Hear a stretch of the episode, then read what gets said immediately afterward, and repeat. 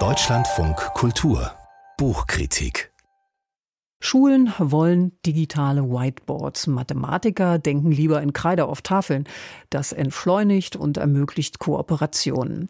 Die Fotografin Jessica Wen, die hat Tafelbilder dokumentiert, ihre Schöpfer um Kommentare gebeten und sie sagt, ich genieße die Spannung zwischen der Verführung durch die formal abstrakte Schönheit der Muster und meine gleichzeitige Distanz. So richtig nachvollziehen kann sie die Formeln aber nicht, die da stehen. Volker Wilder, Volkert Wildermuth hat Bitte nicht abwischen, so heißt das Buch Buch Die Schönheit mathematischer Tafelbilder gelesen und angeschaut. Ein ganzes Buch mit Bildern von Tafeln. Was genau sieht man da?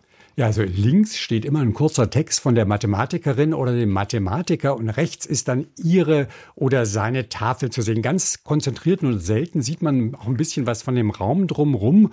Und manche dieser Mathematiker haben die Tafel erstmal abgewischt und dann was Spezielles für dieses Foto drauf gemacht. Ein Haiku zum Beispiel über das Polieren der Jadegehänge. Das ist ein poetisches Bild dafür, dass die Arbeit nie aufhört und den Wert an sich trägt. Aber meistens ist es wirklich ein Bild vom Work in Progress, was die da eben gerade machen. Und da gibt es Leute, die haben endlose Formelkolonnen, die ziehen sich über mehrere Tafeln hinweg. Andere haben nur so einen kleinen Kritzel. Das ist offenbar eine Gedankenstütze für irgendeine komplexe Idee. An anderen, da sieht man, da haben mehrere Leute zusammengearbeitet, unterschiedliche Schriften. Also das ist sehr vielfältig. Es wird auch viel mit bunten Kreiden gearbeitet. Also das Titelbild, das zeigt so eine geschwungene Linie und die kreuzenden Flächen, die sind dann gelb, grün, rot angemalt. Das ist eine Illustration für die Studenten, ein Satz von Euler. Und am besten gefallen hat mir so ein Bild, da wurden ineinander Blasen gemalt nach einer ganz bestimmten Formel der apollonischen Kreispackung, wie der Kommentar verrät. Aber das sieht Was einfach super aus. Beim Betrachten hat Sie das an die Schule erinnert oder wie funktioniert das? Ja, muss ich ehrlich sagen, ich habe total in diese Schülerperspektive reingerutscht, dachte, was will der Lehrer mir denn jetzt sagen und versuchte das zu verstehen.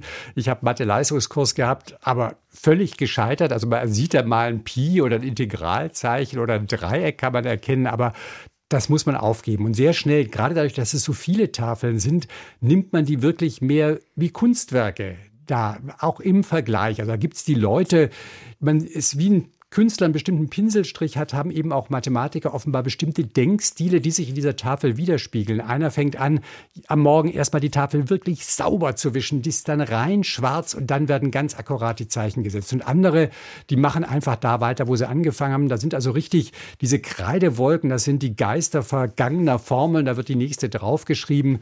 Und man erfährt eben wenig über den Inhalt, aber man erfährt wirklich was über das Handwerk, also das mit der Kreide an der Tafel stehen. Darüber schreiben die Mathematiker dann auch viel. Im Buch äh, bekommen Sie ja Mathematikerinnen und Mathematiker jeweils eine Seite für die eigenen Reflexionen. Kann man eigentlich nachvollziehen, äh, was Sie da eigentlich machen?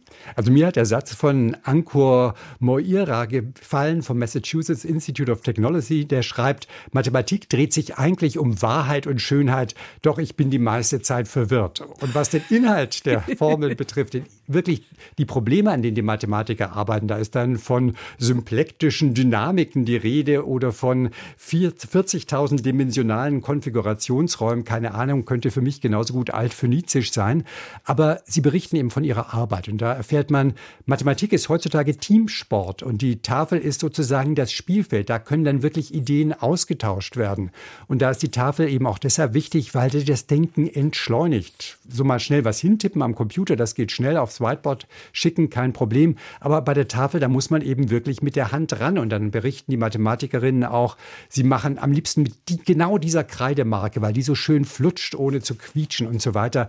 Das fand ich faszinierend, dass man wirklich etwas über das Handwerk Mathematik lernt. Elektriker, der meine Waschmaschine repariert, was der macht, weiß ich ja auch nicht. Ist trotzdem interessant zu sehen, wie der da rumknobelt. Und genauso interessant ist es dann eben, diesen Mathematikern in den Bildern sozusagen beim Denken zuzuschauen. Jessica Wynn hat ja viele Institute in den USA besucht, aber auch in Frankreich, in Brasilien. Gibt es denn da relevante Tafelunterschiede? Ja, die zeigen sich so am Rand der Tafeln. Also am MIT Edelholzrahmen. Daneben das Bücherregal im Anschnitt aus dem gleichen Holz, super edel. Andere Mathematikinstitute haben offenbar überhaupt kein Geld. Da guckt man auf so eine abgeratzte Wand. Aber letztlich, die Formen sind natürlich gleichwertig. Das nimmt man da auch mit. Besonders schön sind die Räume eines mathematischen Instituts in Brasilien. Da ist direkt neben der Tafel sind da Fenster. Da guckt man raus in den Dschungel. Super. Oder ein Institut in Frankreich, das hat sogar im Garten Tafeln aufgestellt, damit die Mathematikerinnen und Mathematikerinnen jeden Gedanken wirklich sofort umsetzen können. Also man sieht wirklich, in welcher Umgebung die Leute arbeiten, chaotische Schreibtische, aufgeräumte Schreibtische. Aber am Ende geht es wirklich um die Tafeln. Darauf konzentriert sich Jessica Wynn, denn darauf passiert das Denken. Das ist jetzt also was für ein Buch? Eins über Mathe oder eins über Bilder? Also es ist kein Buch über Mathe. Man muss das wirklich als Kunstbuch wahrnehmen. Es macht Spaß, darum zu blättern, diese Unterschiede wahrzunehmen, so wie man auch in einem Kunstbuch eben verschiedene Zeichenstile vielleicht wahrnimmt. Und im Unterschied, in der Vielfalt kann man dann wirklich etwas über dieses Denken der Mathematiker lernen, über ihr Handwerk. Ich weiß nicht, ob ich es irgendeinem Jugendlichen geben würde, der vielleicht eine Karriere in der Mathematik einschlagen will, weil der oder die würde dann gleich versuchen, die Formeln zu verstehen. Das ist der falsche Weg. Es geht hier wirklich um ein Kunstbuch und das macht Spaß. Volkert Wildermuth. Über Jessica Wins Buch Bitte nicht wegwischen, die Schönheit mathematischer Tafelbilder, erschienen im Verlag Antje Kunstmann, 248 Seiten, 40 Euro. Und unser Gespräch über das Buch können Sie nachhören in unserer App DLF Audiothek.